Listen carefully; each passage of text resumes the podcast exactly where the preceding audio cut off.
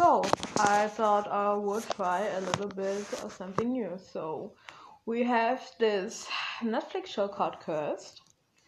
And I tried to watch the first episode of the first season. I mean, they don't have any other season. And now I am in the first episode, minute 24 and 28 seconds in. And what happened so far is we got to meet the yummy Daniel Sharman, and yes, ah, I loved him since he played Isaac on Teen Wolf. I loved him since then. And he proved that he can even look hard being a murderer for some red monks, I think. He's the one that cried. I wanted to cry for me. Even then, he looks hard. Even when he's apparently the bad guy. I want this yummy piece of man. And this far, Nimue is kind of being a teenager. I I I don't want to be mean, but I feel like Katherine Langford can play a whiny teenager very, very well. I mean, she played Hannah Baker on 13 Reasons Why. And so far, I am asking the question we are all wondering how did she get to do her hair? And every time, I'm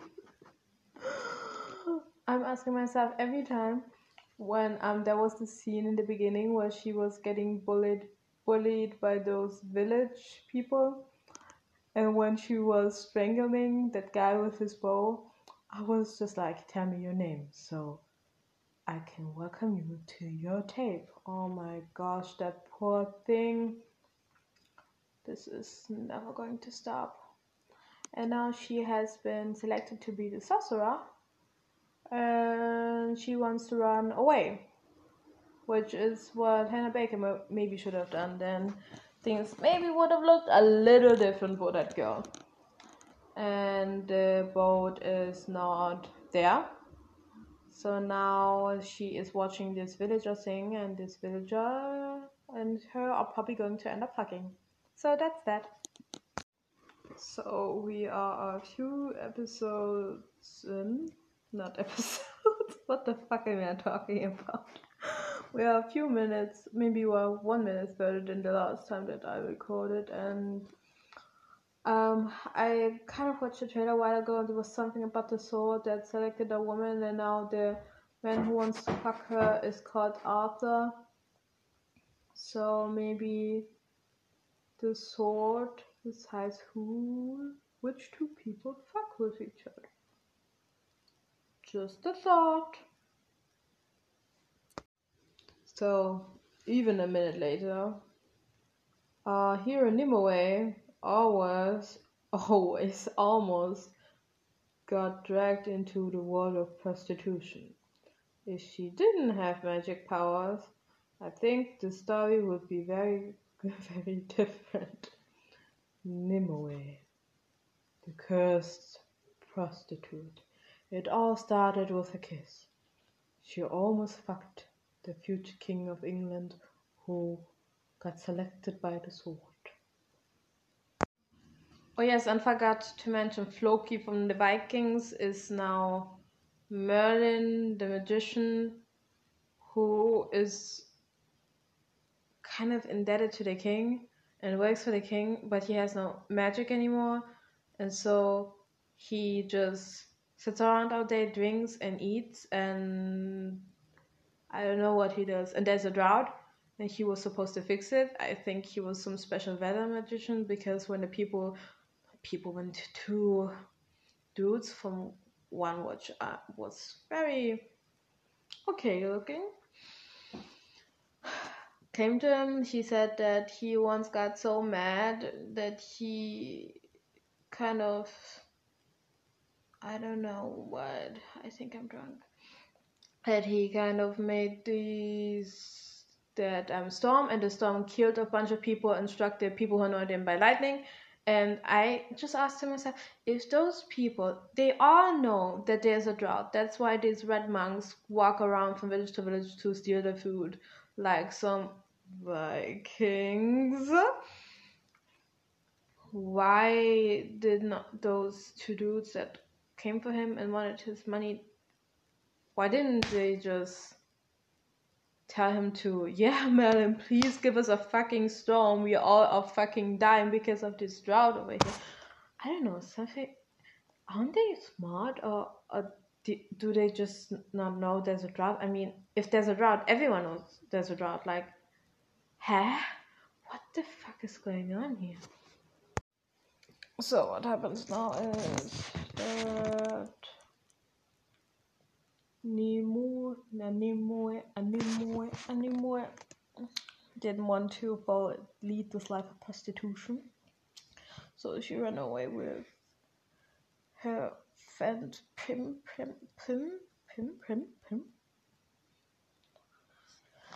And then when they got home, not when they got home, they on the way when they almost got attacked by the guys who wanted to force a Nimue, a Nimue into prostitution. She um, met Arthur again, and then they fought for some reason that I didn't seem to notice. And yeah, then she got a vision of him naked and fainted, and I was like, me too, bitch, me too. But then she had a vision of herself running, and then I realized maybe this is not an ordinary vision. And then the next day, she went with her friend home, and the village was attacked. And and and Nimue, Nimue didn't see sexy Sharman, Daniel Sharman, the crying monk, who Oh, now I'm realizing maybe that's why his thingies around his eyes looks like he's crying because he put on too much mascara and then he's crying all the time. But maybe he isn't even crying. Maybe he's just looking a lot into flames and that's kind of burning his sting, not burning, stinging his eyes. That's why he cries. I just think that false interpretation is the case here and then she goes to her mother And instead of them running away because her mother doesn't want to she has to carry the sword. And then her mother gets slaughtered and before that she tells her boyfriend her little brother named squirrel squirrel squirrel who names their kid squirrel? I mean do you want your child to be bullied? That's the question you should always ask yourself before naming it to run like the fox does. I, I don't know what that's supposed to mean. And then she goes to the stone with the sword because the sword is supposed to go back to Merlin, but then Merlin um tries to get um the water back on, but instead he gets blood. And then uh, in the there's the scene where the king drinks from this bucket, and instead of drinking water, he drinks blood. And I was just going to say Dracula spectacular. Or in his case, I would say it's a prank, guys. It's a prank. But I don't think that this is something that you could do in this situation if it's raining blood. I mean, if it's only a bucket of blood, then you could do it. But when it's raining blood, not hallelujah, it's raining blood. Anyway, then mm, yeah, I think that's the end of it, isn't it? And then there's this weird vision where Arthur's lying naked with a huge burning tattoo of the sword, and Nimue and Nimue is killing a lot of wolves because of the sudden when she was on the stone. For some reason, there were a lot of wolves around her. Maybe the wolves mistake mistook or have mistaken the sword for a dog treat. And then she tried to find her little brother named Squirrel, and that's the beginning of episode two.